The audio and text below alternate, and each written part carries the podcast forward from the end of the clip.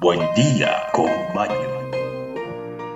¿Qué tal amigos? ¿Qué tal amigas? Bienvenidos nuevamente a este espacio, vuestro espacio. Buen día con Maño. Estamos celebrando hoy el día 20 de agosto. Hoy es viernes. TGIF Thank God It's Friday. Así que vamos a empezar, chicos, dándole un pequeño saludo a nuestro amigo el señor Jaciel Martínez, que estaba el día de ayer de cumpleaños celebrando su natalicio. Es un fiel oyente del programa, así que unas felicitaciones para él, que espero que haya disfrutado su día y no solo ese día, sino cada día de su vida. Como ya sabemos, hoy es el último día de la semana y se celebra con el Día Mundial del Mosquito. Sí, señores, hoy se celebra el Día Mundial del Mosquito. Por favor, si ven un mosquito en el área, traten de no matarlo, de no agredirlo, porque hoy es su día especial. Luego, al otro día podemos, esperemos hasta mañana, ¿no? Así que nada, amigos, vamos a ir a las efemérides y esto es todo por el momento. Y ahora, efemérides.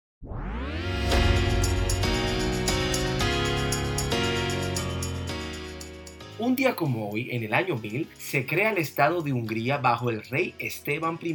Hoy es el Día Nacional del país. Día de hoy, aparte de que fue coronado un día como hoy, el rey Esteban I, también Hungría celebra su Día de Nación. Felicitaciones a todos los húngaros. Un día como hoy, en el 1866, Andrew Johnson, presidente de los Estados Unidos, declara formalmente la finalización de la guerra de la sección estadounidense. También, un día como hoy, en 1914, en el marco de la Primera Guerra Mundial, fuerzas alemanas ocupan Bruselas. En 1920, en Detroit, empiezan a emitir la primera radio comercial de la historia 8MK. En el 1920, un día como hoy, en Estados Unidos se funda la NFL, National Football League, Liga Nacional de Fútbol Americano. También un día como hoy, en el 1968, tropas soviéticas invaden Checoslovaquia y ponen fin a la primavera de Praga. Un día como hoy, en 1975, se logra el lanzamiento de la sonda estadounidense Viking 1 o Viking I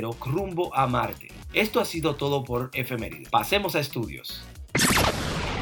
Investigaciones, informaciones y educación.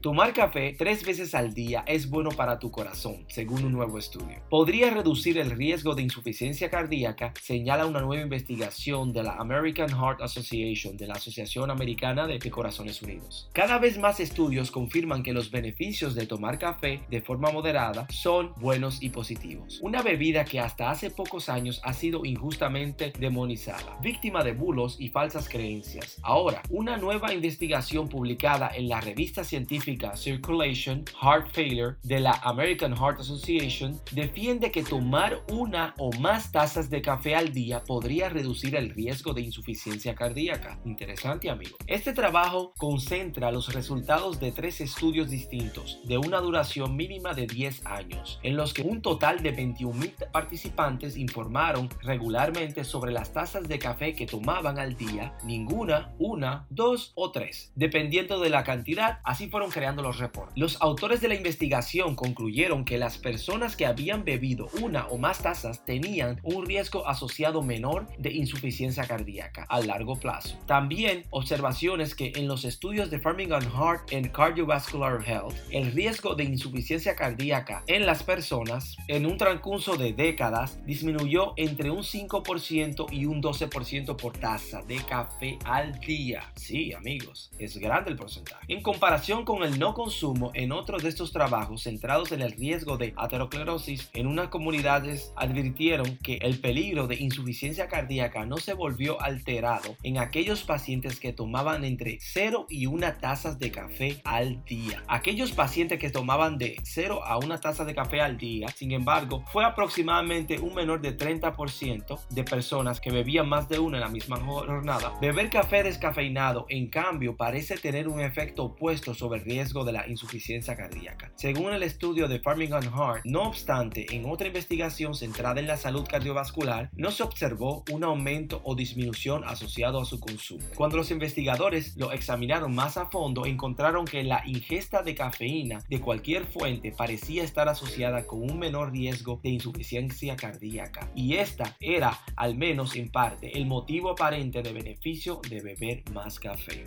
También tenemos aquí que la búsqueda de vida en Marte continúa. El misterio del suelo número 726, dos de los experimentos de la misión Viking para detectar indicios de vida en el suelo marciano dieron resultados contradictorios. El 20 de julio se cumplía el, el 45 aniversario del aterrizaje en Marte de la histórica misión Viking. Días después fallecía Gilbert Levin, uno de los investigadores principales de la misión. A pesar del tiempo transcurrido, aún pudimos participar en la discusión de uno de los aspectos más polémicos de la misión, las evidencias de vida en Marte. Esta es la historia. Hacia el 2007, en el Centro Astrológico de Madrid, estábamos iniciando una línea de investigación sobre los restos moleculares que los seres vivos dejan en los materiales geológicos, bioformas, bioformas orgánicas o biomarcadores. Acabamos también de proponer instrumentación para estudiar la composición orgánica de titán y encelado, que viajará a la futura misión Tandem. Nuestro trabajo llamó la atención de Christopher McKay del Centro de Investigación AMES de la NASA, quien nos envió una muestra del suelo número 726. Era el último coletazo de 30 años de discusión científica sobre los resultados de la misión Viking en Marte. La misión Viking constaba de dos naves, cada una de ellas formada por un orbitador y un aterrizador,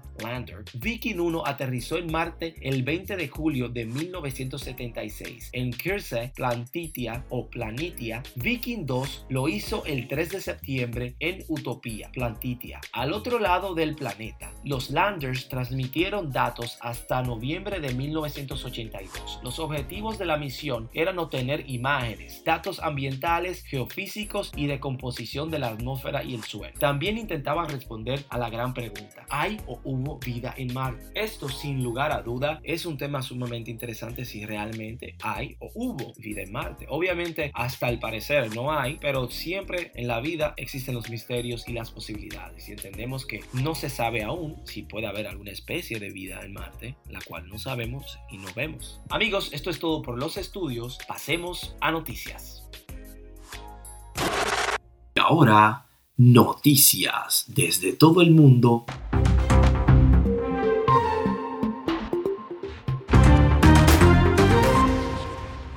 El presidente John Biden defiende a la retirada y culpa a los líderes afganos de huir. ¿Cuántas vidas estadounidenses hay que desperdiciar? citó Biden. El presidente de los Estados Unidos, Joe Biden, ha realizado un discurso a la nación desde la Casa Blanca para tratar la caída de Afganistán frente a los talibán. Pese al caos que se vive actualmente en Kabul, el mandatario norteamericano ha defendido por completo su decisión de retirar las tropas militares del país asiático y se ha cuestionado cuántas vidas más debemos desperdiciar en Afganistán mientras el propio pueblo afgano no lucha por su libertad, citó Biden. Respaldo por completo mi decisión. Después de 20 años he aprendido de la manera más dura que nunca habría un buen momento para retirar las tropas estadounidenses, ha dicho Biden. El dirigente estadounidense está decidido a no mantener a su ejército en el conflicto afgano ni en la guerra más larga de la historia de los Estados Unidos le llegue a otro presidente. No voy a pedir que nuestras tropas luchen en la guerra civil de otro país las escaseces de productos. Sí, los productos están creando escasez alrededor del mundo y es difícil imaginar que en Estados Unidos, uno de los países más ricos del mundo, exista escasez de ciertos productos. Pero comprar un nuevo auto, nuevos muebles o materiales de construcción dejó de ser una tarea fácil. En muchos casos, los consumidores deben esperar meses antes de conseguir el producto que están buscando. Es que el atasco en la salida de contenedores desde los principales puertos del mundo está provocando interrupciones intermitentes en la cadena de suministro. Y como muchas empresas mantienen los inventarios al mínimo para abaratar costos, cuando ocurren situaciones como esta, se quedan sin la cantidad de productos necesarios para satisfacer la demanda. Algunos consumidores no van a encontrar las cosas que necesitan, advirtió Neil Saunders, analista de comercio minorista de la consultadora Global Data Retail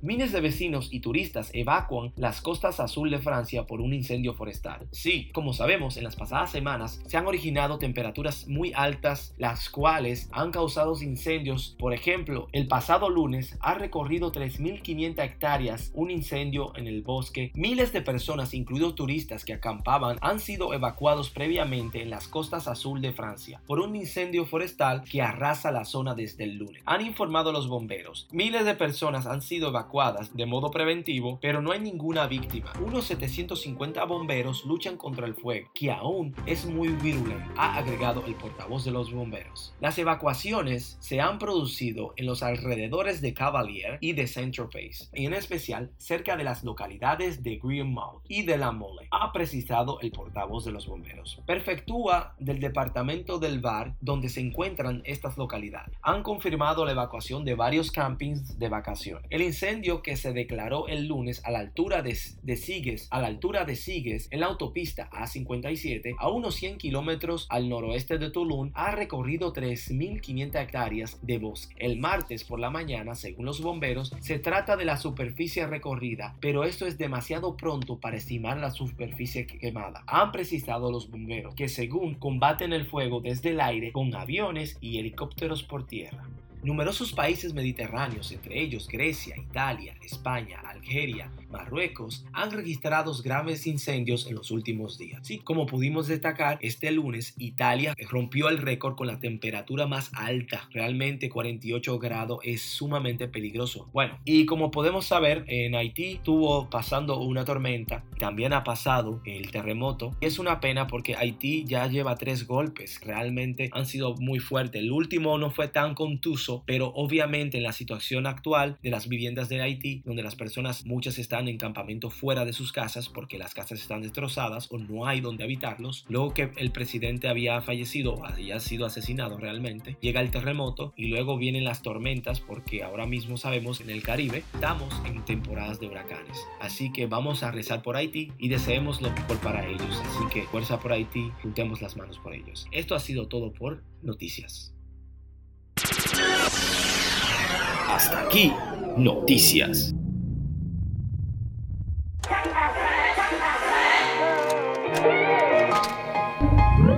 Buen, buen, día con baño. Excelente amigos, amigas, muchas gracias por haber escuchado todo el podcast. Para nosotros es más que un placer informarle y tener la capacidad de estar aquí con ustedes. Nuevamente quiero invitarlos a nuestro próximo podcast el lunes 23 de agosto, donde tocaremos nuevamente efemérides interesantes, celebraciones y sobre todo algunas notas interesantes o estudios interesantes. Así que no se pierdan el próximo podcast el lunes 23 de agosto y hoy vamos a hacer una que queremos crear en el programa y es tratar de dar una frase del día. Y la frase del día es esperar es siempre temer. Jacinto Bernabé. Amigos, esto es todo por hoy. Recuerden, hagan bien sin mirar a quién. Les deseo un excelente fin de semana y un bonito día. Bye bye.